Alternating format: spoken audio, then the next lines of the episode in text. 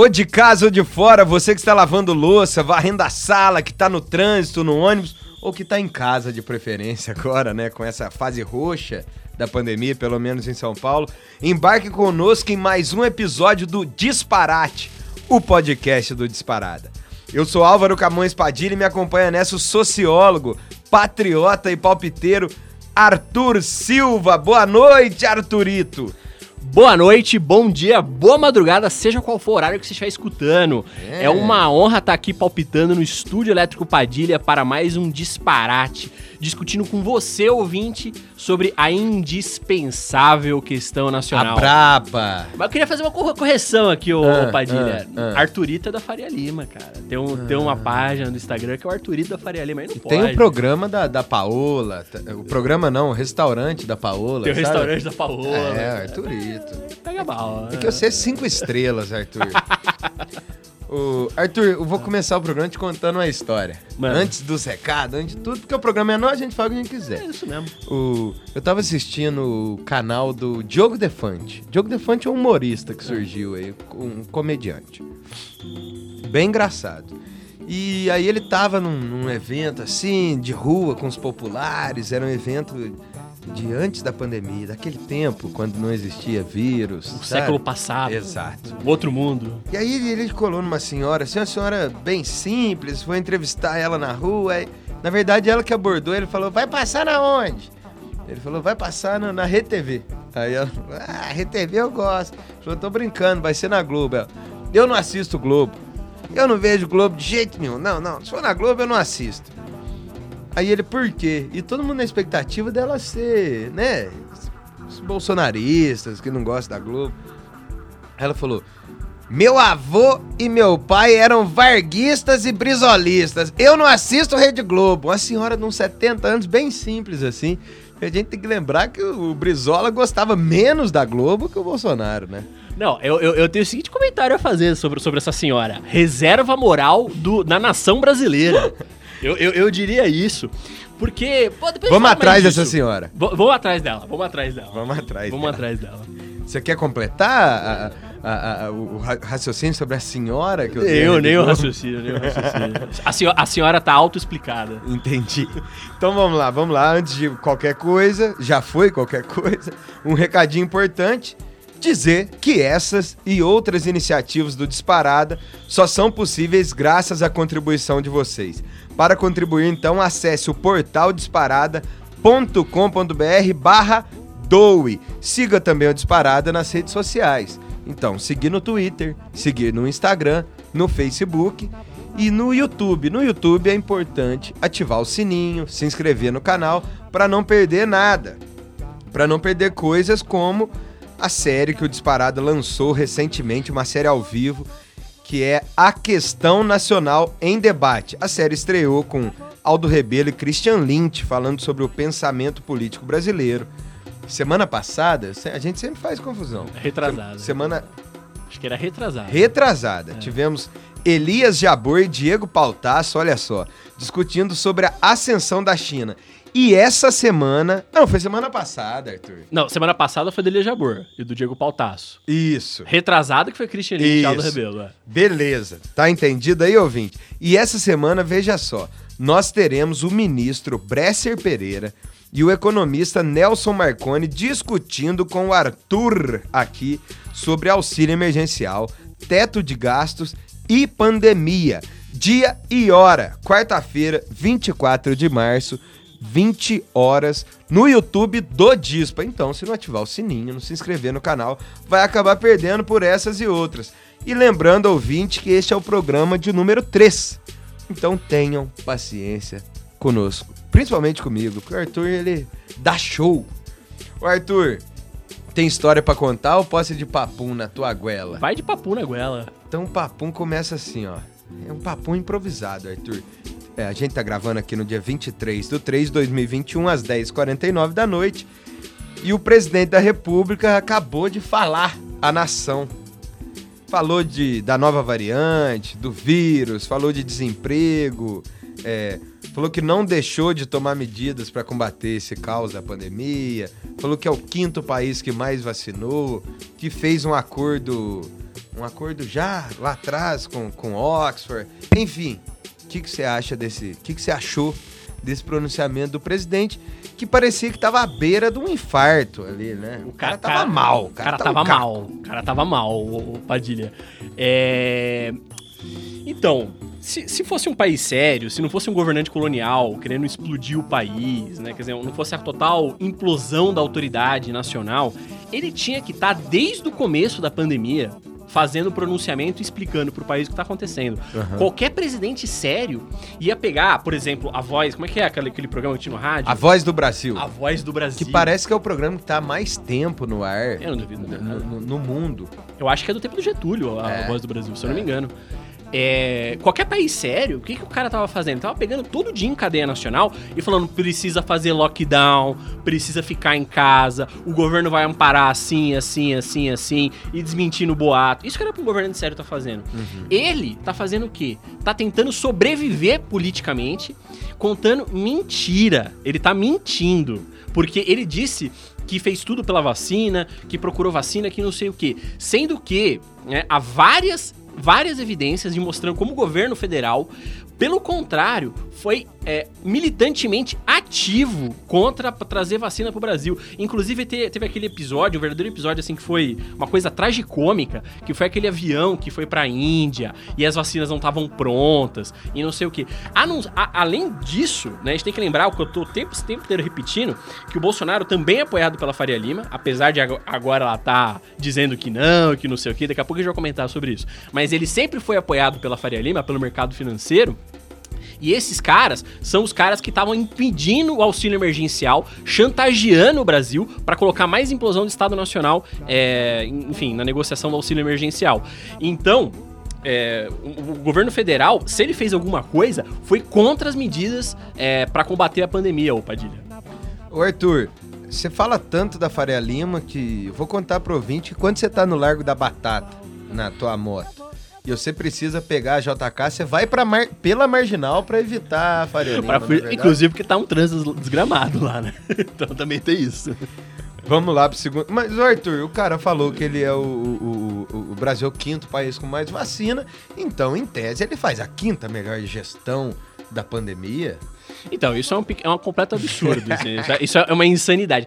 Porém, porém, a, a, alguns dados indicam porque o Brasil ele tem um sistema de saúde muito sólido. A despeito, a da, despeito do presidente. A despeito do presidente, a despeito da completa implosão do Estado Nacional que a gente vai ver nos últimos 30 anos, a vacinação conseguiu, um modo caótico, ter algum, alguma porcentagem de vacinação. Se eu não me engano, a última vez que eu vi o dado, a gente está com 6% de vacinação, mais ou menos.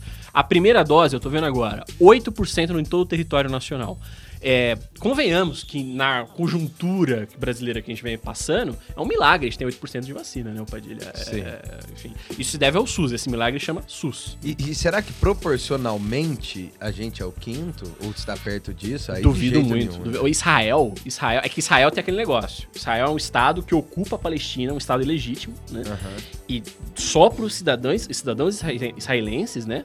Houve uma vacinação que eu acho que tá beirando uns 50%, 60%, tanto é que eles vão começar a vacinar crianças. Mas tem aquele porém, né? Porque Israel não vacinou os palestinos, que é a maioria da população, né? Ah. Mas, enfim, mesmo comparando o Brasil com, por exemplo, uh, a Inglaterra, ou então os países que desenvolveram as próprias vacinas, o Brasil tá muito atrás. Então, logo menos, vai voltar bar mitzvah, essas coisas lá em Israel, né? Vai voltar o genocídio do povo é, palestino que Israel vem, vem fazendo há 50, 60 anos. É isso aí.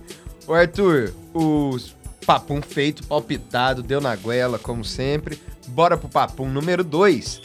O presidente Bolsonaro assinou um documento pedindo para que a Polícia Federal instaurasse um inquérito para investigar suposto crime contra a honra do presidente da República praticado pelo ex-governador do Ceará, o Coroné Cirão da Massa. Ouvinte, a, a, primeira coisa que eu tenho para perguntar, assim, para vocês, eu quero deixar a pergunta no ar. Qual é a honra do presidente? É, essa acho que é a pergunta central, né? É, é, acima de tudo. Agora vamos lá, né? Por que, que o Bolsonaro partiu literalmente para agressão contra o Ciro? É porque ele, ele, gente está disputando o que é o nacionalismo brasileiro. O nacionalismo brasileiro é essa submissão aos Estados Unidos ou é uma afirmação daquilo que é o Brasil? E bem ou mal, quem vem encabeçando o nacionalismo de verdade no Brasil é o Ciro. Então faz todo sentido ele partir literalmente pra agressão e pra, enfim, pra autoritarismo contra o Ciro, como sempre partiram contra os candidatos verdadeir- verdadeiramente nacionalistas no Brasil, Padilha. Ô, Arthur, mas você acha que o Bolsonaro. Não pode ser que o Bolsonaro esteja escolhendo um inimigo que, em tese, tenha menos força para enfrentá-lo? Por quê? Análise que eu faço, eu aqui, na minha miudeza, é. O Bolsonaro ataca o Ciro no momento de alta do, do, do sapo barbudo. Do Luiz Inácio Lula da Silva. O Lula tá em alta. Tá em alta ou não tá? Ou tô falando bobagem? Eu não sei se tá tão em alta assim, não. Eu acho que ele tá um pouco mais em alta, ele tava apagado até então, mas todo esse episódio da Lava Jato deu uma proeminência pra ele. E aí, você acha que o Bolsonaro não tá escolhendo inimigo? Ele tá com um pouco de medo do Lula, indo pra cima do Ciro, querendo dividir a esquerda entre Ciro e, Bolso... e, e- Ciro e Lula? Não pode estar acontecendo isso? Olha, se fosse isso, ele escolheu o pior inimigo possível. Porque o que, que ele poderia fazer? Ele poderia bater no Boulos. Porque o Boulos, como ele tem essa estética de esquerda, Ele- Você acha que o Bolsonaro podia ter dito fica, vai ter bolos? Tipo isso? Podia, por exemplo. Porque qual que é o lance? Eu acho que é um dos grandes ativos do Ciro. É que o Ciro não, não precisa. Ele não precisa se esforçar com, esse, com essa aparência retórica completamente estética que o Lula e o Boulos têm que apelar, uma aparência retórica de esquerda, para de fato ter um programa é, político e econômico no país que é uma ruptura com o que a gente vai viver nesse país desde o golpe militar. Eu, eu, eu, eu voto até 64. Uhum. E, e o que acontece? Ele escolheu um péssimo inimigo, porque ao antagonizar com o Ciro, ele dá força pro Ciro. Na verdade, essa história do, do, do Bolsonaro foi um, um das melhores coisas que poderia acontecer pro Ciro, porque agora o Ciro, ele tem cacife pra mostrar, olha, eu sou perseguido pelo que eu falo, entendeu? E ele tem, na verdade, o programa político mais radical de todos os candidatos, assim, com projeção, né, eleitoral, né? Aham. Então, é, na verdade, eu acho que essa tese não prospera, porque é, para ele, pro Bolsonaro, a melhor coisa que tem é a antagonização com o Lula. Porque o que, que ele vira e diz? Ele vira e diz: olha, eu sou o campeão do brasileiro médio contra esse liberalismo cosmopolita aí que o, que o Lula representa, que o Haddad representa, e etc. Né? Seria a melhor coisa pro Bolsonaro manter a polarização só e somente contra o Lula. Fora que, eleitoralmente falando, é melhor pro Bolsonaro isso. Né? O Ciro é a grande ameaça dele. Em algum momento, não sei qual dos, dos outros dois programas que a gente gravou, a gente chegou a dizer isso, que, que, enfim, interlocutores políticos em Brasília comentam que quem tira o sono do Bolsonaro é o Ciro. Então, na verdade, essa estratégia vai na contramão do que ele deveria é, fazer, digamos assim, para manter a falsa polarização com o Lula e se dar bem eleitoralmente, ô Padilha. Muito bem, muito bem. Terceiro papum. A segunda turma do STF decidiu hoje, 23 de 3 de 2021, por 3 votos a 2, que o ju- ex-juiz Sérgio Moro foi parcial nos processos contra o ex-presidente Lula. Arthur, primeira coisa que eu te pergunto: é a pá de cal na Lava Jato? Nem um pouco. Eu acho, e aqui eu, eu, eu tenho uma, uma opinião bem sólida em cima disso, que a Lava Jato tem muita bala na agulha ainda. Mas muita bala na agulha. É, esse movimento antipolítica não acabou, ele é muito forte ainda nas duas casas legislativas e ele é hegemônico nas corporações judiciais, ou seja, no Ministério Público, em parte da Justiça Federal, em parte das justiças estaduais, né? Então, de modo algum, é a pá de cal. É um revés, é uma derrota temporária, com certeza, mas não é a pá de cal. Além do que, ainda há disputa pra, a favor da Lava Jato no próprio STF. Padilha. Mas é uma derrota importante. É uma derrota importante, uma derrota estratégica. É, diante disso, tem que te perguntar: o Lula vai ficar elegível para 2022? O Lula não fica elegível ainda, porque o, o- o processo ainda vai para plenário no STF. É, o que se especulou, e isso tá muito a ver com o voto do Cássio Nunes, que a gente vai comentar mais pra frente, é que haveria algum arranjo sendo montado ali no STF pra, de algum modo, dar uma bicuda na Lava Jato, dar uma, um golpe na Lava Jato, sem que se traduzisse em elegibilidade pro Lula, né? Porque o campo político também não quer que o Lula volte, né? Porque ele vai voltar a hegemonizar com toda a força possível. Eu- Aqui eu não tô discutindo o mérito, se o Lula é mais de esquerda, se ele não é. Eu não acho que seja esse o caso. O caso é, no mínimo, querem garantir que o PT continue fraco, mantendo a sua polarização retórica e com isso capitalizar politicamente em cima dele, Padilha. Perfeito, Arthur. Vamos então para o segundo bloco do nosso programa, que são as notícias. O mundo noticiou, Arthur comenta, né? Começando aqui pelo Brasil Independente, do dia 19 do 3. é o seguinte: o ex-ministro Ciro Gomes do PDT virou alvo da Polícia Federal. Ah, mas isso aqui a gente já discutiu. Já, mas é que é profundo. Então né? vamos, Profundo. vamos aprofundar. Eu te perguntei no papo, e tem aqui de novo. Então vamos lá. O ex-ministro Ciro Gomes do PDT virou alvo da Polícia Federal pela suposta prática de crime contra a honra do presidente Jair Bolsonaro após criticá-lo durante entrevista. O pedido de abertura de inquérito foi assinado pelo próprio Bolsonaro por meio da subchefia de assuntos jurídicos da Secretaria-Geral da Presidência e posteriormente con- conduzido pelo ministro da Justiça André Mendonça. O documento cita uma entrevista à rádio Tupinambá de Sobral em novembro do ano passado, na qual Ciro afirmou que a população, ao não apoiar os candidatos de Bolsonaro, mostrava um sentimento de repúdio ao bolsonarismo, à sua boçalidade, à sua incapacidade de administrar a economia do país e seu desrespeito à saúde pública. Também chamou o presidente de ladrão e citou o caso de rachadinha que envolve seus filhos ao falar das pretensões políticas do ex-juiz Sérgio Moro. Então, ouvinte, é claro a, tentativa de intimidação. Isso é evidente. Inclusive, ele vai buscar uma entrevista de novembro, agora em março. São o quê? Cinco meses, né? Pra- e ele assina pessoalmente, se não me engano, era um ofício, acho que, dos assuntos jurídicos, né? Para que a Polícia Federal abrisse inquérito, né? De crime, crime contra a honra, entre aspas, do presidente da República, né? E o que eu tenho a dizer sobre isso? A primeira coisa é que a gente tem que fazer um resgate histórico. A, a maior ameaça que o status quo, quer dizer, que o que está colocado aí na banca, é, a maior ameaça que tem contra, enfim, a submissão do Brasil, sua posição subordinada na economia mundial, sempre foi o campo nacionalista. A gente foi combatido, a gente, quando eu digo campo nacionalista, foi combatido, a- assim, ao desespero. Basta lembrar do Lacerda, entendeu? Não, pode voltar até mais atrás. É, um pessoal tava na internet resgatando, é, enfim, colunas e notícias da época da abolição, na qual se dizia que a abolição ia destruir o país e que não sei o quê. E havia uma intimidação contra os abolicionistas profunda, né? Qualquer, quanto você volta no campo nacionalista, ele é perseguido, assim, à exaustão no Brasil, ao desespero, né?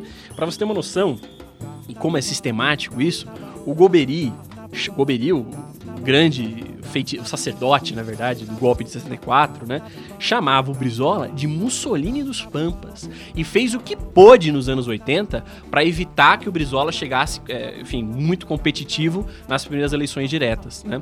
Inclusive, com, enfim, aproximações com o PT, como a história bem registrou, né? É, de todo modo, o que a gente tem que ter em mente aqui a respeito desse episódio?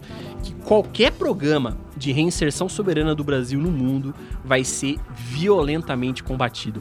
O que, que eu tô querendo dizer pro ouvinte, né? Vamos imaginar um cenário, tá certo? Para não dar nomes, eu vou deixar bem assim aberto, tá? Para não, pra não dizer que é partidário. É, que o campo nacionalista ganha eleição no Brasil, tá certo? Com uma maioria razoável no Congresso, com muitos governos estaduais e comece a tocar um programa verdadeiramente nacionalista. Então isso seria o quê? É, re- reverter a destruição da Previdência, reverter pelo menos as coisas mais assim nefastas, a suposta reforma trabalhista, que na verdade são a destruição dos direitos trabalhistas, né? E sobretudo começasse a reverter o pré-sal, né? Quer dizer, a entrega dos nossos campos de petróleo e da cadeia de óleo e gás, resgatasse nossa indústria na- naval. Imagina que, enfim, um governo nacionalista fizesse isso. O que, que você acha que aconteceria, ouvinte? A gente seria violentamente combatido, difamado, caluniado, perseguido, como todos os governos nacionalistas do Brasil foram. A gente já teve governo nacionalista no país. A gente teve, com trancos e barrancos, 34 anos de nacionalismo no país, entre a Revolução de 30 e o golpe de 64. E era difamado. Era dito que era totalitário, diziam que eram fascistas, às vezes diziam que era comunista, eram as duas coisas ao mesmo tempo. Quer dizer, era perseguido à exaustão por toda a mídia. Você abria o Estado de São Paulo, abria os grandes jornais, abria os jornais cariocas, uma tal de um jornal que ia ganhar grande proeminência, que era o Jornal da Globo, né, depois do golpe de 64, e estavam todo dia difamando a gente. E perseguição judici- judicial, e inquérito policial, e tudo em cima da, sempre em cima do campo nacionalista. Entendeu? Então, o que a gente tem que entender? É que Washington e os lacaios, seus lacaios da Faria Lima, né? Vão ser sempre extremamente violentos, cara. Porque o povo brasileiro, ele não é burro. Quando aparece uma alternativa verdadeiramente nacionalista, tem grandes chances eleitorais reais. O povo entende o que está acontecendo. Então, só o autoritarismo consegue impor um programa liberal de destruição do Brasil e de recolonização nossa. Não é à toa que o Bolsonaro começou casadinho com a antipolítica da Lava Jato. É exatamente por isso. Porque eles sabem que tem que ser, ser autoritário. Agora, sob essa perseguição específica contra o Ciro, é, a primeira coisa que você já pontuou, Padilha, está correto, foi um erro tático do Bolsonaro. Isso com certeza. É, eu, eu, eu, eu, eu, particularmente, acredito que sim. Motivado pelo quê? Provavelmente motivado pelo isolamento dele crescente, que vai deixando ele pirado. A gente viu hoje na declaração, uhum. o cara tava batido, né? E daí, ele tava mostra. combalido. Tava combalido. E ele mostra o quê? Que ele tá, enfim, querendo uh, polarizar, querendo, enfim, atacar quem, qualquer um que procure criticá-lo e etc. Mas também mostra outra coisa. Mostra que cada vez mais quem tá encabeçando a verdadeira oposição ao Bolsonaro é o Ciro Gomes. Como um interlocutor político em Brasília disse pro antagonista uns 15 dias atrás: quem tira o sono do, da família Bolsonaro é a candidatura do Ciro, Padilha. Perfeito. Ciro Gomes não deixa mais o Jair Messias dormir, é isso? Você vê como o cara tá batido, né? Olha só. Vamos lá, Arthur. Duas notícias sobre a Lava Jato aqui. A primeira é da Célia Frouf e da Aline Bronzatti no estado de São Paulo, dia 21 de 3 de 2021. O ex-ministro da Justiça e Segurança Pública, Sérgio Moro, disse, durante uma transmissão ao vivo com o ministro Paulo Guedes, que o presidente Jair Bolsonaro não colabora com os pedidos de tolerância feitos pelo próprio ministro da Economia. Moro também disse durante a live que não poderia ficar no governo, pois haveria um desmonte da agenda anticorrupção.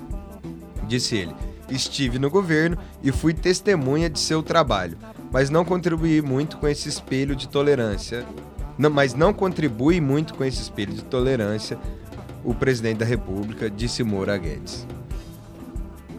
Já leio a segunda aqui? Vou, vou meter a segunda. Mano, mano. A segunda é do Matheus Teixeira Marcelo Rocha, no dia 23 de 3 de 2021, na Folha de São Paulo. A ministra Carmen Lúcia do STF mudou seu voto nesta terça-feira e definiu pela parcialidade do então juiz Sérgio Moro na condução do processo da Lava Jato que levou à condenação do ex-presidente Lula por corrupção passiva, lavagem de dinheiro no caso do triplex do Guarujá. Com voto da magistrada, a segunda turma do Supremo decidiu anular a ação do triplex e julgar procedente o habeas corpus em que a defesa do, do petista pedia anulação da suspeição de Moro neste caso. Os ministros Gilmar Mendes e Ricardo Lewandowski foram os outros dois integrantes do colegiado a votar contra o ex-juiz da Lava Jato. Os votos derrotados foram os de Cássio Nunes Marques e Edson Fachin, relator do caso. Então, ouvinte, é, eu vou começar aqui pela, pela notícia do Estadão, tem uns dois dias, e foi antes dessa reviravolta que a gente testemunhou hoje, né? Reviravolta aqui, na verdade, é só consequência do que já vem acontecendo, acho que umas duas semanas, né? Aquela, aquele do Faquin faz uma semana, uma semana. Uhum. É, eu, olha, começando pela afagada do Moro pro Paulo Guedes, né? Eu fico até sem comentário, porque tem, tem, tem, tem poucas coisas mais claras na conjuntura do que isso, né? É, eles estavam numa live, né? E daí o Moro virou pro Guedes, pô, Guedes, eu, eu, eu, eu cara, eu admiro o seu trabalho. Eu fico imaginando tipo, o que, que você passou, porque eu passei por isso também, né? Que ele teve que se desligar do governo quando tava lutando contra a corrupção e que não sei o que, né? Poucas coisas são mais claras na conjuntura do que esse elogio do Moro pro Guedes. Por quê? Vamos lembrar lá quando o Bolsonaro toma posse em janeiro de 2019, né, ouvinte? Uhum. É, quando ele tomou posse, haviam dois super-ministros. Né? Ele destruiu vários ministérios, juntou todos o Ministério da Economia e deu um poder que eu acho que faz muito tempo que um ministro não tem no país, que, que é o Ministério da Economia que ele deu o Paulo Guedes. Ele acabou com o Ministério do Trabalho, colocou dentro do, do, do Ministério da Economia, acabou com o Ministério da Previdência, acabou com o Ministério do Planejamento, acabou com o Ministério da Fazenda, que eu acho que veio desde o Império. Como é que pode? E né, botou cara? tudo no Ministério da Economia e deu na mão do Paulo Guedes. E os secretários do Paulo Guedes eram os verdadeiros ministros. Então era aquele é, Saxida lá, que eu nunca sei falar o nome do cara, era o Salim Matar, era, era assim, era, era a verdadeira. Era o esgoto da Faria Lima que tomou poder no Super Ministério da Economia, entendeu? É, e o outro super ministro era o Moro, né? Por que, que era o Moro? Porque o Moro significava a antipolítica do lavajatismo. Tanto é que naquele outro século, né, que dois anos atrás, né, a gente especulava que o quê? Que o Bolsonaro ia ter uma governabilidade baseada na intimidação lavajatista, né? Mas a conjuntura evoluiu, né? Na verdade, o bolsonarismo acabou brigando com o lava-jatismo por N razões que, enfim, não vou entrar no mérito agora, já, já discutimos isso em outros episódios, né? Tem muitos textos por aí, posso recomendar alguns depois do Disparada. Mas é, o que acontece é que houve essa ruptura né? Só que o Paulo Guedes ficou no governo. Quer dizer, a, a, essa ficada do Paulo Guedes no governo é o voucher, por, por usar um, uma expressão bonita, né? Ou melhor, é, como é que fala quando você vai fazer um empréstimo e alguém garante? A, avaliza, né? A, avalia, enfim, a garantia né? da Faria Lima para o governo Bolsonaro, né? Ou seja, que a Faria Lima estava feliz com aquilo, né? É, e, e, você vê, vai mais longe, fica mais claro ainda. O Moro, por exemplo, durante essa mesma live, ele defendeu explicitamente a entrada do Brasil é, na OCDE, né? Que era, na verdade, uma agenda de completa submissão do Brasil no comércio internacional, na economia mundial, né? É, Outra coisa que ele vai defender naquela live, junto com o Guedes, é o seguinte: é que o, as eleições fossem a cada cinco anos, né? E que fossem casadas as eleições regionais, municipais, né? Com as eleições federais e estaduais, né? Para quê? Para diminuir o custo político, entendeu? É... Ah, não, desculpa, quem falou isso foi o Guedes, né? E daí o Guedes, né? Teve aquele afago do Moro, aí o Guedes respondeu, não, mas ele fez uma autocrítica, o Guedes. O que, que ele fala? Olha, é, peço desculpa por não ter entregado as privatizações que eu prometi, né? Então, assim, a, é, a autocrítica que ele faz é da incapacidade do governo de tocar a própria agenda liberal de destruição do Brasil. Isso é uma coisa que, venho, que a gente vem pontuando aqui há um tempo, que é essa irracionalidade que é o bolsonarismo, essa irracionalidade da própria burguesia, que está por trás do governo lá no Subministério da Economia. Ainda que tenha uma autonomia relativa, e tal, mas não deixa de estar tá lá, né? E o que eu quero mostrar com isso? Que na verdade o Guedes e o Moro, nessa fagada, nessa autocrítica que um faz, tal, enfim, nessa relação de profunda amizade e concordância ideológica, eles mostram que são dois lados da mesma moeda. Ou seja, o sonho da Faria Lima, na verdade, era que o Moro fosse presidente, ou que o lava-jatismo pudesse governar diretamente com sua agenda autoritária e impusesse assim, um regime pinochetista no Brasil, né? E só para concluir aqui, um, botar um dado interessante a respeito dessa live ainda, é, o Moro, para quem não sabe, embora já seja uma informação bastante pública, ele está trabalhando para uma consultoria estadunidense que, entre outros clientes, tem a Odebrecht, a OAS, a Queiroz Galvão, a Sete Brasil. Mas aí é o, é o, o poste mijando no cachorro. Exatamente, cara, exatamente. Assim como o próprio Guedes tem sua, sua enfim, grande relação com a Faria Lima, né? É, agora, isso, né, só para mostrar, digamos assim, a profunda harmonia do lava-jatismo com a Faria Lima, né? É, se a gente for agora ver é, esse voto, na verdade, o grande notícia, na verdade, é a reviravolta da Carmen Lúcia, né? A Carmen Lúcia, até então, ela era uma lava-jatista, me corrija se eu estiver equivocado, Padilha, mas ela era uma lava-jatista moderada. Ou seja, ela votava a favor da Lava Jato, mas sempre mantinha ali sua, sua digamos, uma, uma pequena margem de manobra, né? E o que aconteceu a, agora foi que ela, provavelmente por uma articulação que a gente desconhece, que a gente nunca vai conhecer, dos bastidores de Brasília, reverteu a sua posição e foi contra a Lava Jato. Mas eu quero dar um dado aqui, que acho que é um, um, um detalhe que passou do voto dela, que, que, diz muito a respeito de como a Lava Jato ainda tem muita bala na agulha. Que é o seguinte. Então agora é o momento a sacada do palpiteiro, com Arthur Silva. a sacada é a seguinte: é, o, eu tava lendo e parece que o Gilmar e o Lewandowski, o Padilha, ele tinham colocado assim que o Moro ia ter que pagar as custas processuais do processo do triplex do Lula. Ou seja, é, era uma coisa assim, é pra humilhar mesmo o Moro, entendeu? E a Carmen foi contra nesse ponto, né? O é. que, que isso mostra? Isso mostra que, na verdade, foi um. Como é que se diz? Foi um assim, tô contra a Lava Jato, porém peronomútil. Entendeu? Entendi já abrindo um espaço de manobra para, sei lá, tentar uma reversão, buscar uma solução negociada, alguma coisa assim, né? A gente tem que lembrar, isso aqui eu gosto de ressaltar pro ouvinte, que isso foi na Câmara, né? Segunda Câmara, se não tiver, segunda turma. Segunda turma. Segunda turma, se eu não estiver equivocado. Que é um colegiado menor do STF que ainda vai pro pleno, né? E que no pleno vai ter é, muitos outros, enfim, vai ter outras posições, vai ter mais lavajatistas. O Barroso, que eu saiba, não se pronunciou ainda. O Barroso é o principal ministro lavajatista, né? É, e tem que lembrar outro detalhe também, um detalhe importante do voto do Cássio Nunes. Porque o voto do Cássio Nunes, o Cássio Nunes é obviamente anti-lavajatista. Por quê? Ele foi apontado pelo Bolsonaro com a finalidade de combater a Lava Jato. Mas ali, no caso da elegibilidade, ele deu um. deixou um, uma alça, vamos dizer assim, para poder é, impedir a elegibilidade do Lula, né? Provavelmente articulado isso com o Palácio do Planalto. Né? Uhum. Isso mostra o seguinte, que estão, tão, enfim, comemorando muito cedo. Nem, não, é, não é certeza ainda a elegibilidade do Lula. Agora, eu queria deixar um, um adendo aqui, que é o seguinte qualquer derrota da Lava Jato é uma vitória para o Brasil. A Lava Jato é ponta de lança tá, de um instrumento de submissão imperialista do Brasil.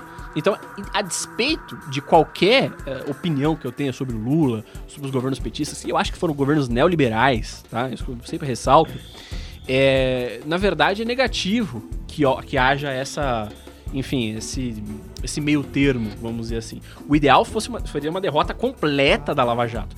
Inclusive, para que o campo nacionalista pudesse derrotar o Lula, e, enfim, ou seu poste, ou Haddad, ou o que quer que seja, nas eleições, que seria a melhor coisa. Seria a reversão do que foi 89, né?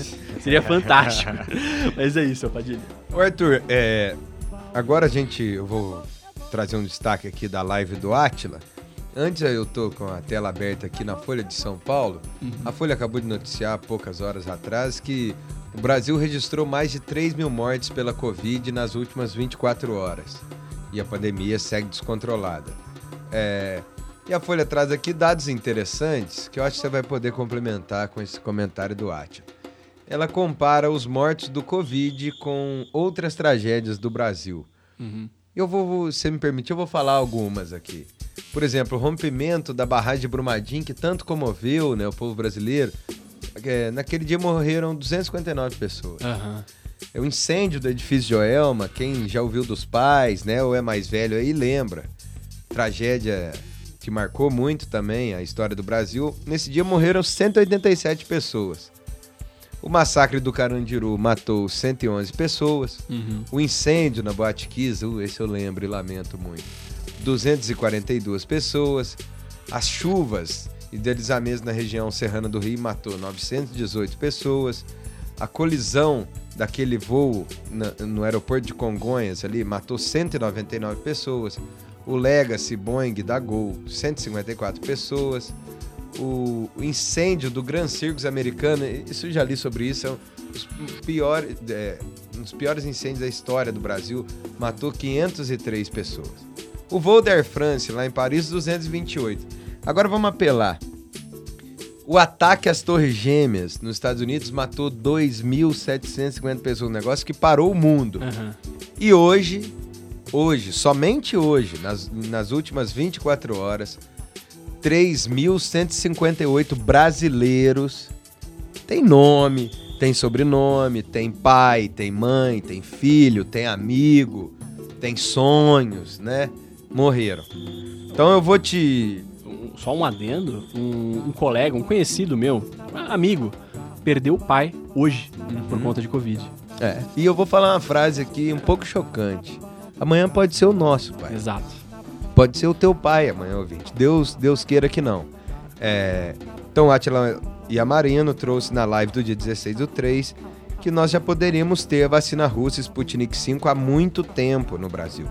Porém, pressionado pelo governo americano, o presidente Bolsonaro abriu mão dessas vacinas. É, o Sputnik V, né? No é caso. V. Que é. a gente conversou sobre isso antes de entrar no ar. Que é a vacina russa. Então, Bolsonaro abriu mão de vacinar. E agora.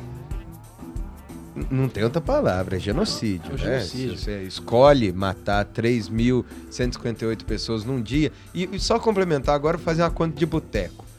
O único país que ultrapassou essa marca no mundo foi os Estados Unidos, que chegou a registrar há um tempo atrás, no dia 12 de fevereiro de 2021, 5.463 mortes. Os Estados Unidos têm uma população que é o dobro da nossa, né? Não chega ao dobro, mas é, a, a gente tem 210 milhões, eles têm 300 milhões.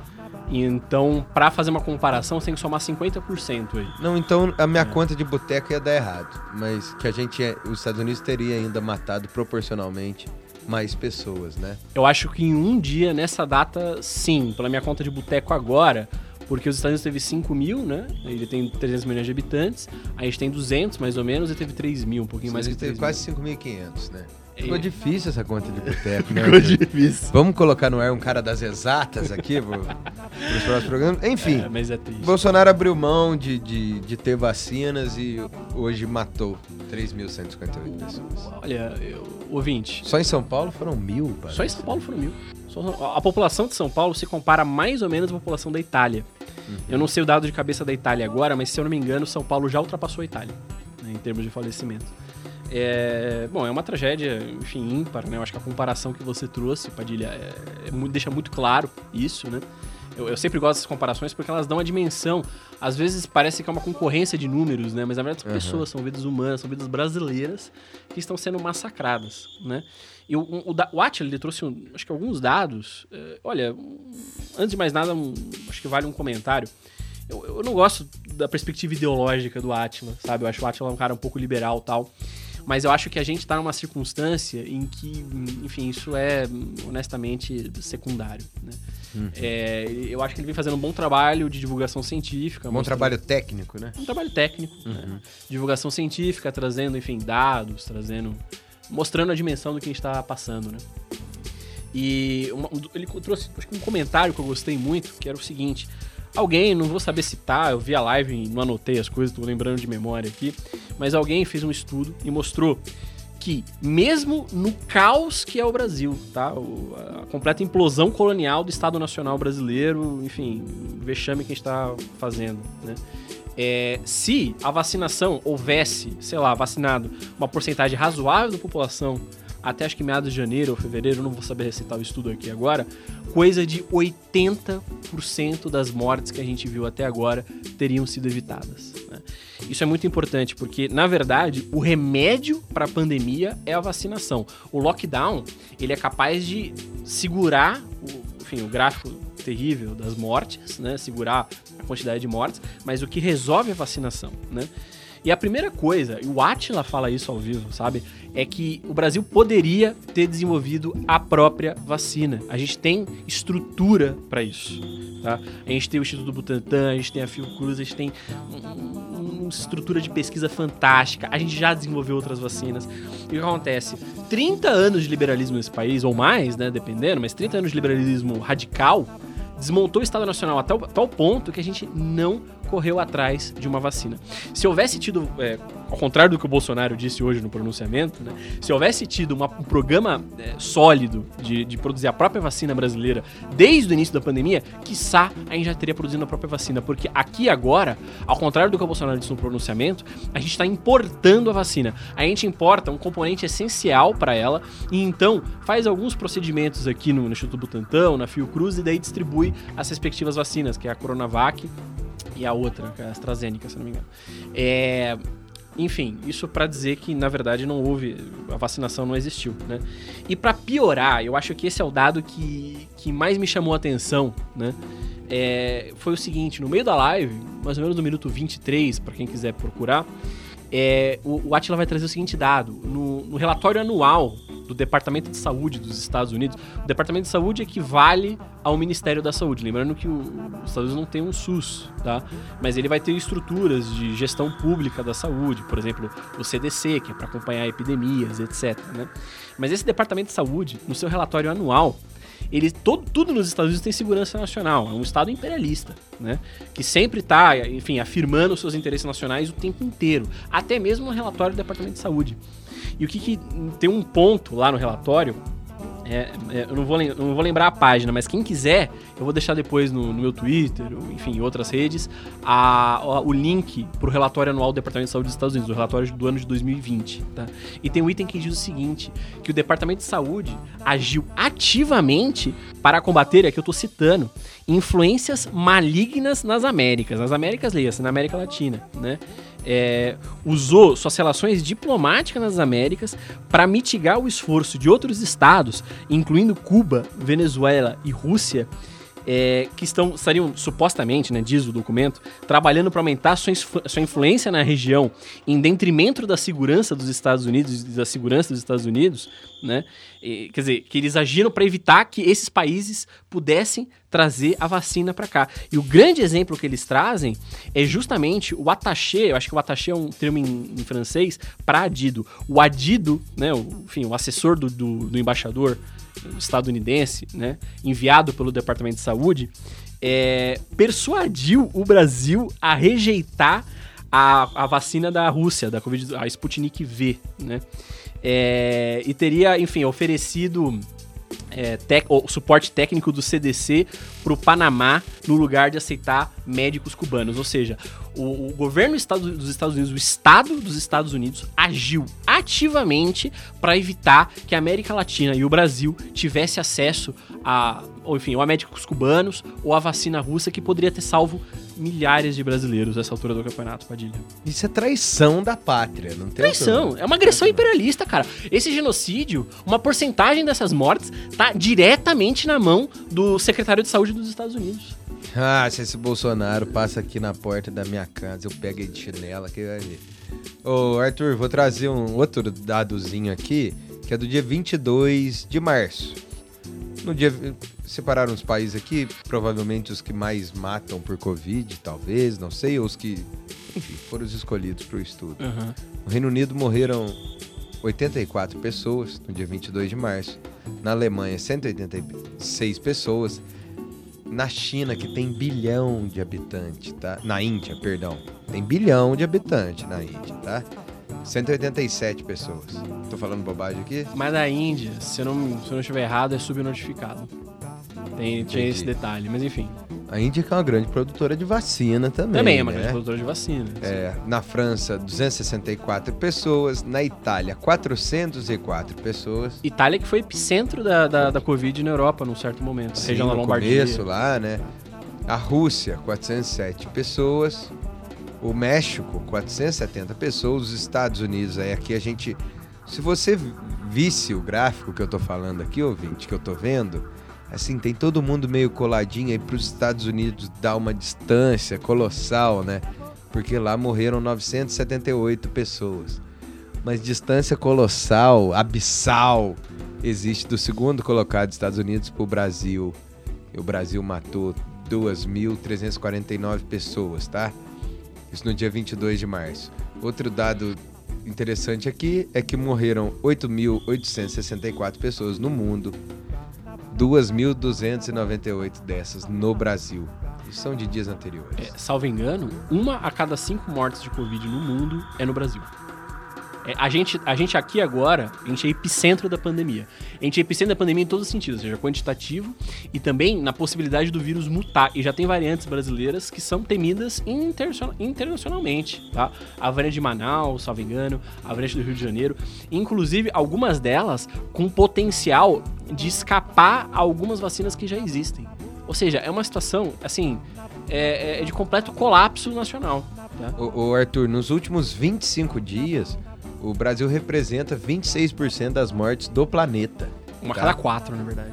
É. E, e considerando o, o total de óbitos desde o do dia 1 da pandemia, o Brasil é, é o Brasil concentra 11% das vítimas de Covid.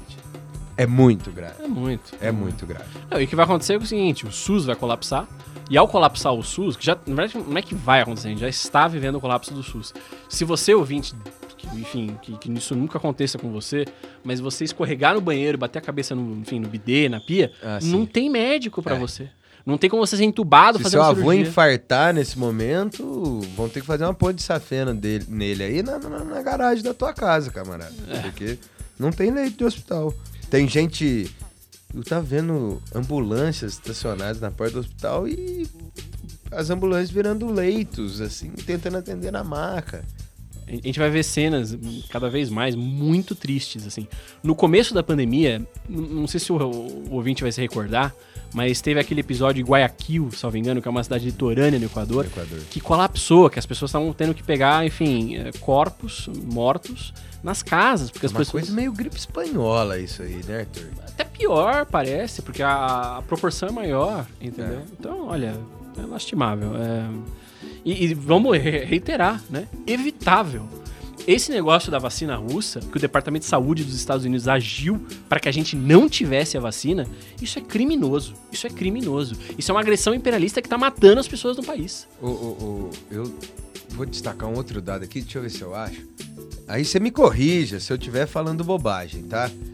O Biden, que é outro outro imperialista que não nos convém, que não nos, nos ajuda, não nos agrada, que o elenco desse programa não gosta dele, como não gosta do Donald Trump. Mas tem um dado que aí, Arthur, me parece que é um cara que entra capaz e afim de fazer uma melhor gestão da pandemia no seu país. É, olha o número de mortes aqui, Arthur, como cai, né? O Biden assume ali no, no final de janeiro e as mortes dos Estados Unidos estavam ali entre 3.500 e 3 mil mortes. E aí, no, isso no final de janeiro. No dia primeiro, por volta de 1 de março, ela já está pouco acima de 1.500. No fim de março, ele já entrega em 970. Olha, isso aí mostra que, que, que a, a pandemia é uma tragédia, mas ela é também um crime. Porque, na verdade, é total, cara, é, é, contornável os efeitos da pandemia com lockdown e com vacina, né?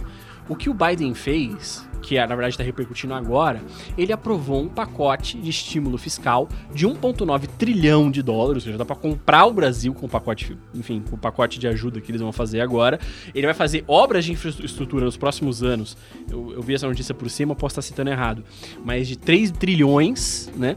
E com isso, ele conseguiu mudar as expectativas dos governos estaduais e locais para que efetivamente houvesse lockdown. Ou seja, muita gente está noticiando isso como se fosse uma virada discursiva, como se o Trump tivesse um discurso é, irracionalista, e daí o Biden falou pra galera, ah, bota máscara, e foi isso que começou a reverter a pandemia. Não foi. O que começou a reverter a pandemia foi estímulo fiscal com capacidade de botar as pessoas em casa, ou seja, com renda, é, empréstimo a pequeno empresário, que faz as pessoas ficarem em casa com lockdown e aí diminuiu as mortes, né? Vamos lembrar, um país como o Vietnã, que é um país pobre, tá? O Vietnã é um país que foi devastado pelos Estados Unidos numa guerra absurda. Teve pouquíssimas mortes, e salvo engano, na primeira onda teve nenhuma morte. Ou seja, era plenamente evitável com lockdown, vacina e ajuda para as pessoas, Padilha. É, esses democratas aí querem liberalismo pro mundo inteiro, menos para eles. É né? lógico. Ah, tô de olho nos seis, os seus democratas. Vamos lá, vamos seguir adiante aqui, Arthur. O Nicola Pamplona, na Folha de São Paulo, no dia 21 do 3, trouxe. Além da escalada dos custos internos, com inflação e commodities em alta, a indústria brasileira vem enfrentando dificuldades no transporte de insumos e mercadorias como mais um obstáculo à retomada da crise gerada pela pandemia do novo coronavírus. O problema é fruto da ruptura nas cadeias globais de suprimento após a paralisação da indústria mundial no primeiro semestre de 2020, que provocou um enorme desarranjo na logística global, afetando desde importadores, como as montadoras e a indústria têxtil, as exportações de proteínas. É, ouvinte, uh, aqui é a Nicola ou Nicola? Acho que é o Nicola, né? É o Nicola. Eu falei a, a eu falei a Nicola. Eu não prestei atenção, mas acho que falou. E deve ser Nicola, né? Deve ser Nicola. É Nicola. Enfim, independente, né? O, o ponto central é o seguinte. Ele tá correto, mas né? é o. É o. É o. É o. Ele tá correto, né? No sentido de que é, realmente as cadeias de suprimento elas foram muito prejudicadas e nem na hora da retomada, né? É, enfim, vai ter um estresse na hora de retomar isso. É como um corpo de uma pessoa que por qualquer cirurgia ou qualquer intervenção cirúrgica e tal, para de comer e de beber. Então, na hora que volta a comer, o, o corpo demora para conseguir reativar o intestino, reativar os órgãos internos, né? É, é, é tá certo, essa metáfora aí funciona, né? É, só que isso, isso é, uma, é uma parte da verdade, ouvinte, porque é muito representativo do Brasil isso que está acontecendo, né? Eu quero, eu vou trazer aqui três declarações de três associações, né? Na verdade são duas associações e uma empresa, né? Sobre o, o completo, enfim, a completa desorganização do setor naval brasileiro, né? Por exemplo, a BR Food, a BR, BRF, né, que é uma empresa importante, a empresa Brasil Foods. Brasil é, Foods. é esse o nome? Eu sempre É, ouvi esse. Que era a fusão da Perdigão com a Sadia, se não já falando bobagem. Mistura de salsicha com linguiça. Isso. É, ela diz assim, que o seguinte, que o crescimento da China, a China não parou de crescer, né? Tem esse problema. Sim. A China, como ela fez um- uma política racional de combate ao- à, pandemia, a economia dela continuou crescendo, né? E o que acontece? Todos os navios, e sobretudo os containers, que é o mais importante, na verdade, acabaram desviados para o mercado chinês, né? E você não consegue trazer container para o Brasil, você não consegue fazer a logística mínima, digamos assim, para a exportação da carne, o que está jogando os custos de frete das nossas exportações lá em cima, né? Outra declaração, que está mais interessante ainda, é, é do hum, José Augusto de Castro, da Associação ah, para o Comércio Exterior do Brasil, né? Que ele diz o seguinte: tem que ter navio de container e o cara só vem no Brasil hoje se tiver carga para encher o Brasil. E como o Brasil exporta pouco manufaturado, olha isso, é quase certo que vai voltar vazio. Ou seja, olha como é significativo esse desarranjo do comércio exterior brasileiro. Porque o, o- qual é um dos grandes problemas? Os caras não estão encontrando container no mercado, é por isso que o frete fica alto. Eles estão encontrando navio também, né? É, o, o- não tem estímulo pro, pro mercador, eh, pro navio mercantil estrangeiro vir pro Brasil, porque a gente exporta tão pouco manufaturado que não enche o navio de volta. Então o, o- o navio mercador, né, ele volta com prejuízo pro seu lugar. Então ele vai trazer os manufaturados dos Estados Unidos, da Europa, da China, do Japão e tal. Chega aqui e não tem manufaturado para embarcar de volta. Pra poder exportar. Então não vale a pena pra ele trazer, o frete fica muito caro, né? Inclusive das importações, né? Mas eu acho que a, a melhor declaração foi do diretor executivo da Associação Brasileira de Armadores de Cabotagem. Cabotagem, pro, pro ouvinte que não sabe, é a navegação que é feita de porto brasileiro a porto brasileiro. Isto é, é quando, por exemplo, o trigo plantado em Porto Alegre é embarcado em algum porto do sul do Brasil e é levado pro Nordeste ou pro Norte, né?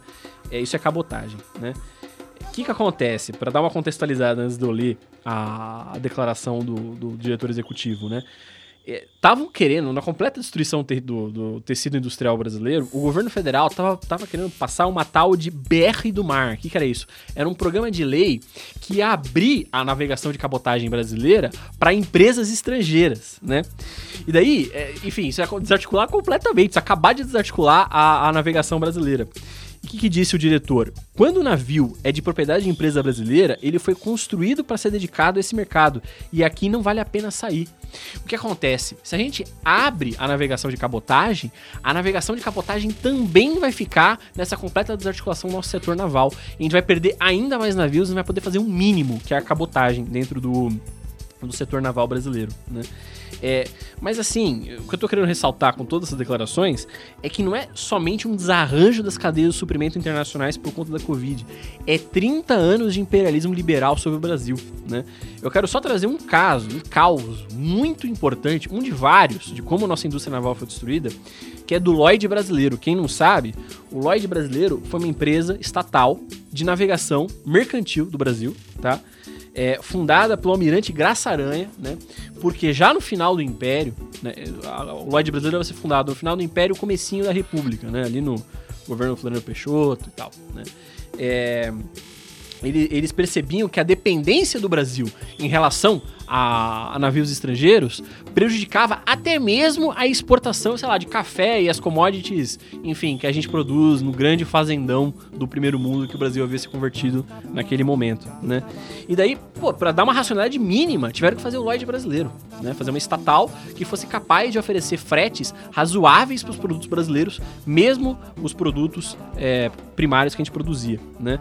O Lloyd brasileiro, só para citar outro caso, caso, ele foi essencial para o Brasil no esforço Segunda Guerra Mundial, porque era ele que ajudava na logística para os aliados na luta contra o eixo uh, nazi-fascista, né? É, só para mostrar o nível de agressão contra o Brasil, né?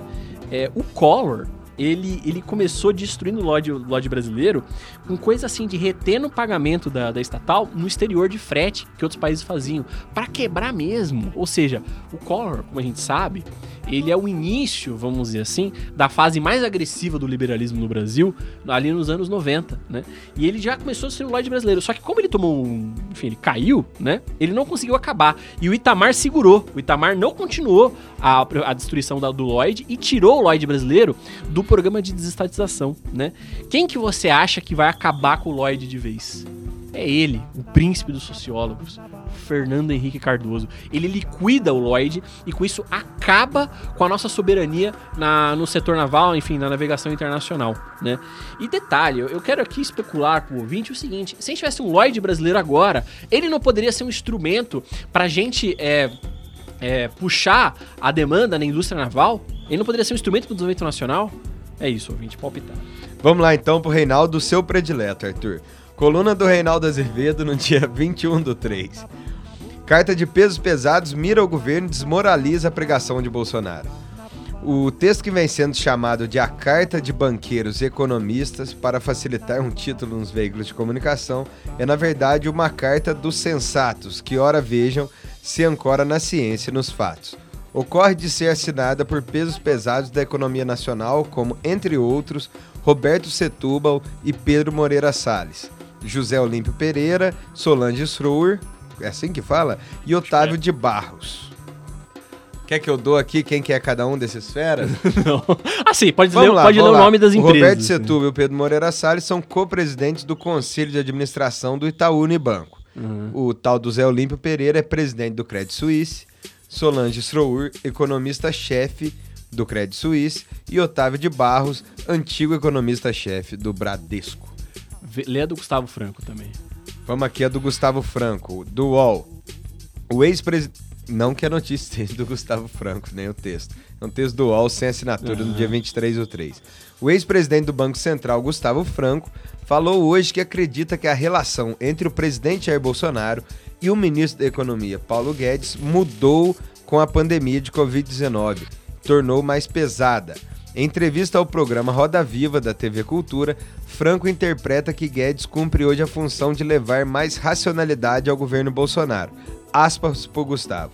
Se ele sair, quem, quem vai para lá cumprir, a, cumprir uma cadeira com todos os poderes? Um bolsonarista raiz? raiz? Vamos deixar o Paulo quieto, ponderou Gustavo. Aqui, ouvinte, eu, eu vou começar pelo Reinaldo Azevedo. Como a gente falou agora, pô, o Reinaldo é um cara enfim, informado, a coluna dele é muito boa, vale a pena ler, né? Mas ele é um cara liberal, né? Ele vai, ele faz, uh! um, ele faz elogio para aquele manifesto. E esse manifesto, eu acho que é um, assim, a mais grotesco exercício de hipocrisia que a gente viu na conjuntura recente, assim. Eu, eu aqui, ouvinte, para mim é pior do que a declaração do Bolsonaro. Tá? É. é mais mentiroso e é mais hipócrita. Por quê? Começa que foram esses caras, né? O Padilha leu aqui a, a posição que eles ocupam, eles são a Faria Lima, cara. Quem tá naquele prédio, naqueles prédios envidraçados são eles. Eles é que estão por cima de aumentar a taxa de juros agora na reunião do Copom, a, a Selic, né? Que é um completo absurdo. É como dar morfina para alguém em coma. Eles que estão mantendo o teto de gastos. Foram eles que fizeram o lobby impedindo o auxílio emergencial, querendo colocar coisa para destruição é, do, enfim, do Estado Nacional, continuação da destruição do Estado Nacional, PEC emergencial, reforma administrativa, que são todos nomes para destruir, acabar de destruir o Estado Nacional, né? É, a galera que assinou esse manifesto, ela é diretamente culpada pela destruição do Brasil que a gente está vivendo agora. Pedro Malan, Pedro Malan, para quem não sabe, ele foi o czar da economia do Fernando Henrique Cardoso, que ainda tinha o Ministério da Fazenda naquela época, por oito anos. Depois foi para o Unibanco e ainda botou a Cecília Malan na Globo, que agora ela é correspondente da Globo na Inglaterra, né? Esse cara, ele é responsável pelo que está acontecendo agora no Brasil, né? O Armínio Fraga, Armínio Fraga, também é do grupinho lá, da, do pessoal que destruiu o Brasil, da PUC Rio, né, e tal. JP Morgan e tem cidadania estadunidense, assinou o manifesto também, né. Persuárida, né, Persuárida, pra quem não sabe, ajudou a fundar o BTG, né, e o BTG, banco esse que tava lá naquele esquema de compra de ativos do Banco do Brasil, né, que os caras estavam querendo comprar ativos criminosamente do Banco do Brasil, como o Ciro denunciou, né. Ou seja, eles são culpados diretamente pelo que tá acontecendo no Brasil. Eles são sacerdotes da Faria Lima, esses caras que assinaram, e os seus, digamos, grandes. É, como é que fala? devotos é o, é o Setúbal, é os Moreira Salles e etc, etc, etc, que é quem realmente manda nesse país a partir da Faria Lima, né? É, que, que acontece? Quando o, o, o, Gustavo Franco, né, principalmente, vai dizer assim que a relação do Paulo Guedes azedou cada vez mais com o Bolsonaro, é o que? É essa burguesia que se vê no espelho no governo Bolsonaro, entendeu? E daí não, não consegue tolerar o que vê na própria imagem. Daí ele vai defender o Paulo Guedes, né? Sendo que vamos reiterar o tempo inteiro, né? O, o desastre que está se abatendo sobre o Brasil é um desastre também econômico, tá? Eu acho que vale muito a pena para o ouvinte que estiver interessado dar uma olhada no comentário que o Marconi, acho que fez uma thread no Twitter e daí foi reproduzida no Disparada, né? É, não é um simples problema de gestão, é desmonte do Estado Nacional e a da abertura desenfreada de importações que esses caras defenderam, que foi destruindo a enfim, o tecido industrial brasileiro, né?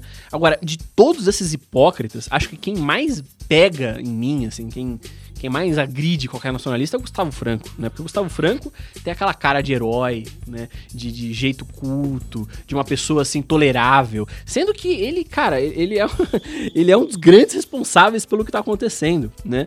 Que que ele, ele, ele é a voz perfeita, né? Ele diz que o casamento do Guedes com o Bolsonaro foi arranjado, que não era um casamento de amor.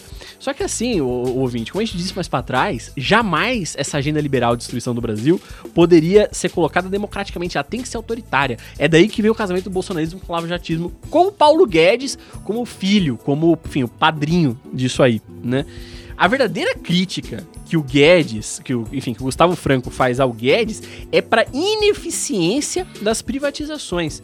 E o, o, Gustavo Franco cita explicitamente o Banco do Brasil, que diz ele seria a verdadeira, enfim, medida para aumentar a competitividade, quer dizer, a competição entre empresas no mercado financeiro, Padilha.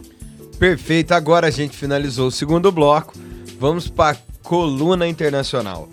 É, primeiro, ao repercutindo repercutindo a AFP, o presidente Joe Biden pediu ontem aos imigrantes que não tentem entrar nos Estados Unidos no momento em que crescem as críticas pelo aumento da chegada de pessoas à fronteira com o México, incluindo milhares de menores de idade que viajam desacompanhados. Aspas para o presidente Joe Biden. Eu posso dizer claramente: não venham, não deixem suas cidades ou comunidades. Olha, primeiro comentário é sobre o veículo, que é a AFP. A AFP, a Reuters e outras dessas agências internacionais supostamente neutras tal, tem, é documentado isso que eu tô falando, não é. Eu, depois eu posso trazer documentos, se vocês quiserem, vocês me procuram no Twitter, me procuram nas redes sociais, no Telegram, tá? Me procurem no Telegram. Eu mostro documentos de que a Reuters, a BBC também, enfim, eles são press release, eles são braço dos órgãos de inteligência desses países imperialistas, da Inglaterra, dos Estados Unidos, da França, etc. Né? Mas assim, sobre o Biden, a galera pintou ele de bonzinho, né, contra o Trump. Ah, não, depois da devastação fascista do Trump, o Trump era fascista mesmo, ele é um fascista no sentido estrito, né? Depois da devastação fascista do Trump, né, agora vai vir o cara racional, um cara de esquerda e tal. É uma mentira deslavada, né? É, pra, enfim, para trazer alguns dados, né? A, a Kamala Harris, né? Ah, aquela! Uh, o imperialismo inclusivo. É, né? É aquela que bombardeia, aquele que bombardeia com avião rosa, cheio de lantejoula, né? É, cara, a Kamala Harris, ela é lavajatista e demagoga penal nos Estados Unidos. É, ela, ela, é dessa galera assim, fala, não, tem que prender menor de idade, essas coisas assim, sabe? O Anthony Blinken, eu acho que o Anthony Blinken é mais importante, que é o atual secretário de Estado do Biden, tá? É, ele estava envolvido, né, ele esteve na, na concertação política do massacre contra a Líbia e na invasão do Iraque. Tá? E sobre a Síria, tem declaração do Blinken dizendo assim: o erro dos Estados Unidos foi ter feito muito pouco. Né? Quer dizer, ele, ele defende abertamente a, a, o imperialismo mais agressivo e grotesco possível. Né? E sobre essa questão dos imigrantes latino-americanos, latino-americanos como nós, ouvinte, se você não sabe, o Brasil é um país latino-americano, né? É, a gente tem que lembrar o seguinte: eles estão subindo na América Central, tem que atravessar o México e chegar nos Estados Unidos, certo? É, a, a, América Central foi devastada, eu acho que é uma das regiões mais devastadas, junto com o Caribe, pelo imperialismo americano há mais de 100 anos, a coisa de 130, 140 anos. Tinha uma, uma empresa que era a United Fruit, que pintava e bordava nos países da América Central, decidia quem ia ser o presidente, né? Destruíram tamanhamente a América Central, por exemplo, com o golpe contra o Zelaya. Quem não lembra, eu acho que foi em, agora eu não, não anotei o ano, mas acho que foi no começo dos anos 10, 2011, 2012, teve um golpe que derrubou um go o governo do Zelaya, que era um governo democraticamente, um governo popular, né? 2009, Arthur. 2009, né?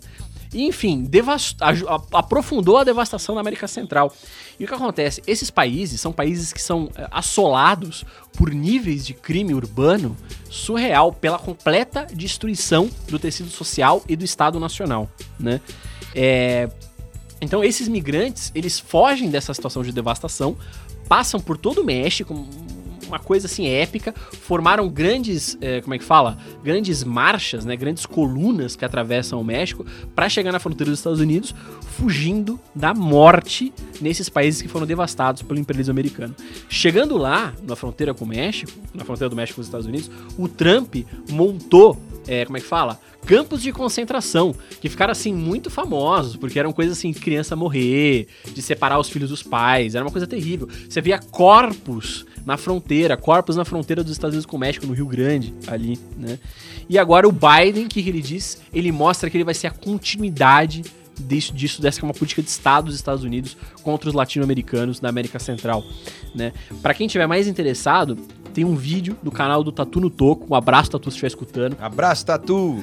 Que, é, que chama Corpos Boiando na Fronteira, né? E ele, ele, enfim, ele mostra graficamente, né, bastante gráfico, o genocídio do povo latino-americano promovido pelos Estados Unidos. Padilha. Vou aproveitar e mandar um abraço pro Tatu e pra Mandinha aqui. Genial. E abraço pro, pra Mandinha também. E pro Anduva. E pro Anduva, grande Anduva. Grande Anduva. Vamos lá, aqui nossa segunda notícia de política internacional. Revista Ópera é um texto do Yair Sibel e do Sérgio Pascal, tradução da Rebeca Ávila. É o seguinte: se a América Latina vivesse a política com gostinho de show business dos estadunidenses, o dia 11 de abril se chamaria Super Domingo. Isso porque os olhos do mundo estão voltados para o segundo turno equatoriano entre dois paradigmas entre dois paradigmas enfrentados durante duas décadas: o neoliberalismo do banqueiro Laço e o progressismo internacionalista de Andrés Arauz.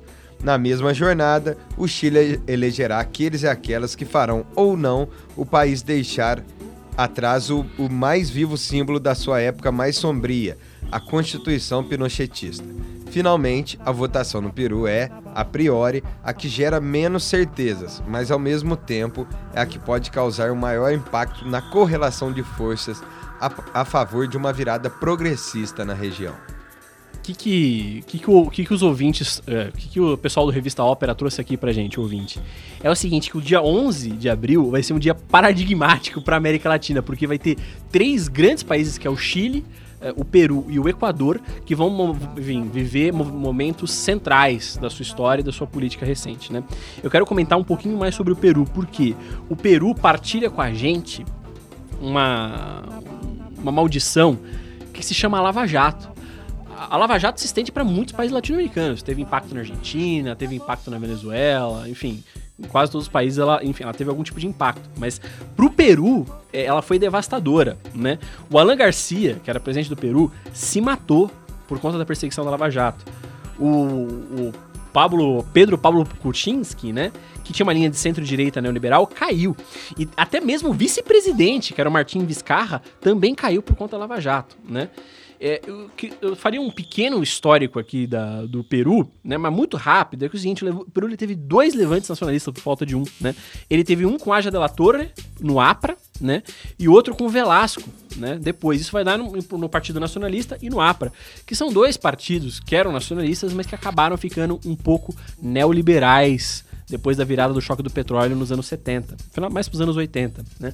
É muito paradigmático os dois governos do Alan Garcia, né? Porque o Alan Garcia ele, ele governa meados dos anos 70, ele governa já depois dos anos 90 para 00, se eu não me engano. E num é super neoliberal, né?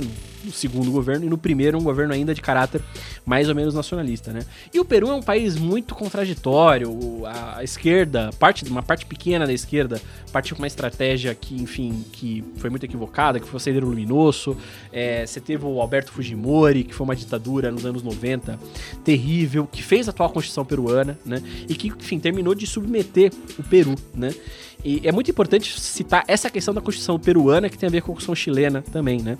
Que é o seguinte, o, um estudo acho que foi do próprio do Centro Estratégico Latino-Americano de Geopolítica, que é o CELAG, mostrou que 67% dos peruanos acreditam que a atual crise só pode ser resolvida com uma nova constituição, né? Quer dizer que há, esse, tenta, há esse esforço da nação peruana de apagar seu passado fujimorista, né? E se a gente olhar para os atuais candidatos, né, a gente vai ver que é uma, tá uma eleição cada vez mais polarizada, que o AP, que os candidatos do partido APRA e do Partido Nacionalista estão com percentuais relativamente baixos, né? Que é o Ollanta Humala e o, e o Pedro Castilho Torres Terrones, que na verdade é do Peru Libre, né? Ambos estão com mais ou menos 4,8%. Enquanto que os candidatos da extrema direita e da, enfim, mais à esquerda estão assim, com maior proeminência, que é o caso da Ioni, o do Ioni Lascano, né, do Ação Popular, que tem uma candidatura mais moderada e com pinta de caudilho nacionalista, né? É, ele vem do sul do Peru, né, que é uma região com, enfim, tradição de combatividade, né? E a outra candidata é a Verônica Mendonça, que a gente pode dizer que é mais ou menos um PSOL peruano, que é o Nuevo Peru, né? E que tem muito voto identitário, porém também muito voto campesino, né? E do lado da direita tem a Keiko Fujimori, que é a filha do Alberto Fujimori, que quer manter a continuidade daquele projeto de destruição nacional do Alberto Fujimori, né? E tem o George Forsyth, que é um candidato midiático, era um jogador de futebol, que enfim, tá ali só para terminar de implodir o Estado Nacional. Agora, a provocação que eu deixo aqui pro ouvinte, no, no Telegram, no Twitter, que quiser responder, é o seguinte: a gente está vendo que, o, que, a América Latina está começando a se mexer. E eu me pergunto, será que não é esse, uh, enfim, a, a, possibilidade de um sol no horizonte, de algum novo movimento que, quiçá, brote aqui também no Brasil? Deixa essa provocação. Eu vou, Arthur, vou te falar que a gente vai pro quarto bloco, que é o Disparada Responde. Antes disso, quero dizer que o pessoal pode comentar aí no YouTube, nos comentários, e eu me comprometo a ler os comentários aqui na semana que vem. No supergrupo do Disparada, lá no Telegram, que é o WhatsApp russo. É, a gente abre também para o pessoal mandar perguntas aqui e ver como o Arthur se vira. Então, Arthur, vou te trazer aqui no Disparada Responde. Vamos ser breves, hein, Arthur? Breves. A primeira do André RR. Ele pergunta: Eu tenho uma questão. Qual a importância do trabalhismo como ideologia nos dias de hoje?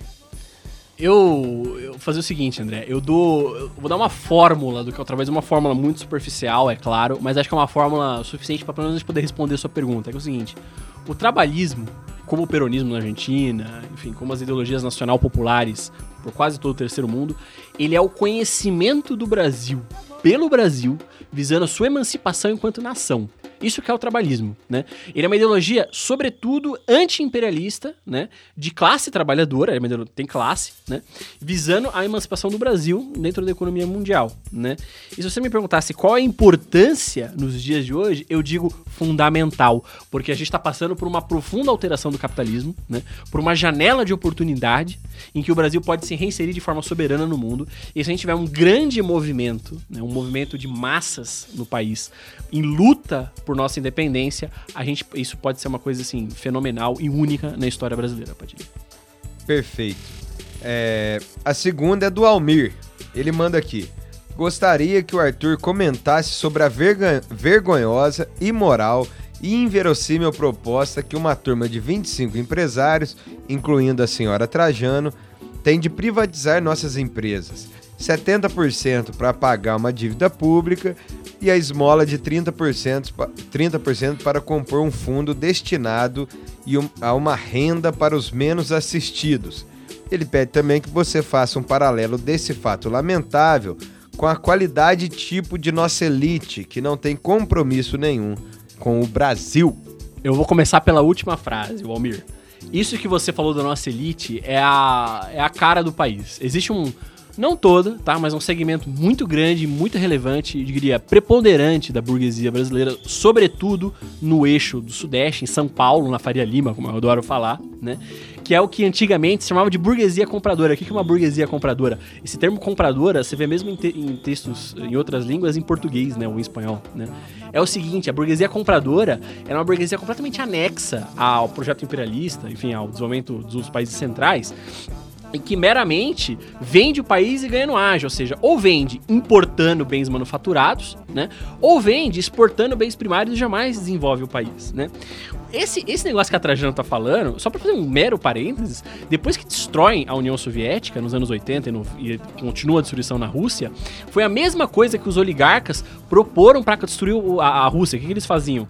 Eles emprestavam para o governo em troca de ações das petroleiras. E como o governo jamais, quer dizer, em troca de garantia desses empréstimos nas ações das petroleiras. E como o governo russo estava com déficit estrutural pesadíssimo, é, ele jamais conseguia arcar com, a, com, com esses pagamentos. Então, eles acabavam recebendo as ações das petroleiras, e foi assim que privatizaram boa parte é, das petroleiras russas, até que o Putin vai e reverte parcialmente essa, essa privatização. O que essa galera tá propondo, na verdade, é a completa destruição do Estado Nacional. É você pegar, vender a casa que você poderia alugar e ter uma renda de longo prazo, né? para poder apagar um incêndio aqui agora. É ótimo, porque você estabiliza nos próximos cinco anos mesmo. E com isso você consegue tocar a agenda de destruição do, do, do Brasil, né? É isso que essa burguesia compradora quer fazer, o Almir. Perfeito. Ô Arthur, é, a gente tá chegando ao final. Eu vou refazer os recadinhos que eu dei lá no começo. É aquele velho jabá, né? O Disparada lançou recentemente uma nova série ao vivo que é a Questão Nacional em Debate. Estreou com Aldo Rebelo, Christian Lynch, depois trouxe Elias Jabor e Diego Pautasso, e nessa semana traz o ministro Bresser Pereira e o, e o economista Nelson Marconi para discutir com o Arthur sobre auxílio emergencial ou a falta dele, teto de gastos e pandemia. Dia e hora, quarta-feira, 24 de março, 28, também conhecido como 8 da noite, no YouTube do Dispa. Quero dizer também que essas iniciativas, como a questão nacional, o disparate, o próprio site, só é possível graças à contribuição de vocês. Para contribuir, então, acesse o portal disparada.com.br barra doe. Arthur, chegamos ao final de mais um programa. Te agradeço demais. Estamos aqui mais uma semana. Sobrevivemos mais uma semana à pandemia de coronavírus. Somos sobreviventes. Bom, internauta, muito obrigado. Foi uma honra poder estar aqui no Estúdio Elétrico Padilha palpitando com você. Até a próxima. Ouvinte, muito obrigado pela presença mais uma vez. Se inscrevam no canal do Dispa, se inscreve aí no Spotify. Tamo junto. Semana que vem a gente volta para discutir o Brasil mais um pouquinho. Até mais. Tchau, tchau.